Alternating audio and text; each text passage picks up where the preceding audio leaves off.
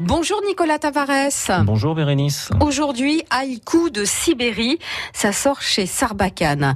Alors d'abord, euh, il faut qu'on explique ce que c'est qu'un haïku, puisque ça en dit beaucoup sur la manière dont a été créée cette bande dessinée. Effectivement, c'est un peu sur le fil rouge de, de tout l'album. Euh, Alors le haïku, c'est un poème japonais très bref, avec lequel on peut dire beaucoup de choses en une seule phrase parfois. C'est assez étonnant. Ce qui fait que ça donne un roman graphique, euh, c'est c'est très esthétique.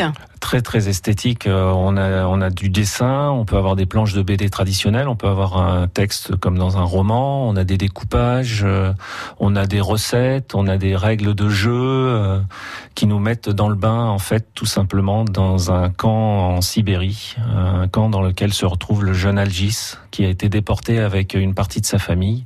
Nous sommes en 1941 en Lituanie, donc en pleine guerre, mais à l'interne, au niveau des histoires euh, la République soviétique, c'est pas toujours très glorieux.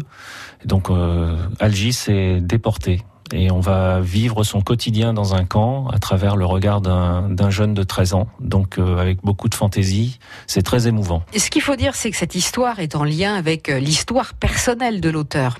Tout à fait. C'est Jurga Villet qui a écrit cet, al- cet album. Elle l'a écrit en Espagne euh, euh, pendant un long séjour qu'elle a fait là-bas. Euh, elle est née, elle, en 77 à Vilnius, en Lituanie, et elle a connu euh, l'indépendance du pays en 90. Elle a beaucoup voyagé.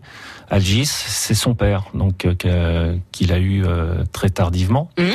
Et qu'il a, il a mis du temps à raconter son histoire, mais je- bon, clairement, le parcours de, de Yurga fait que ça prend une, ça donne une connotation bien particulière à Haïkus de Sibérie. C'est une bande dessinée, assez- c'est assez profond. Hein. euh, C'est c'est un parcours de vie, c'est alors qui est lourd, hein, effectivement.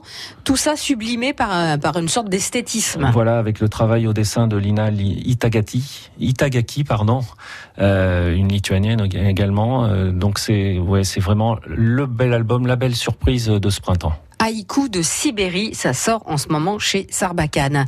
Merci Nicolas Tavares. Merci Bérénice. France Bleu Berry.